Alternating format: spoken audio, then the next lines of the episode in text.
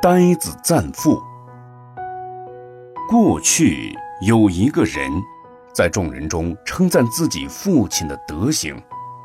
他说道：“我父亲为人仁慈，从不伤害他人，不偷盗，不说谎，而且还常行布施。”这时，有个渔人听了这番话，也想称赞自己的父亲。就说：“我父亲的德行，比你父亲高多了。”大家就问：“你父亲有什么德行？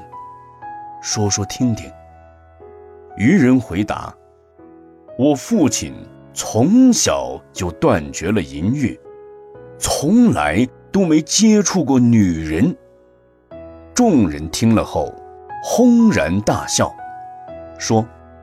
你的父亲如果断绝了淫欲，那你又是怎么生出来的呢？这就好比世间的愚痴之人，想要称赞某人的德行，不懂得符合实际，空口说大话，结果反而遭到别人的耻笑。就像那个愚人，本来想称赞父亲，最后。却闹成了笑话。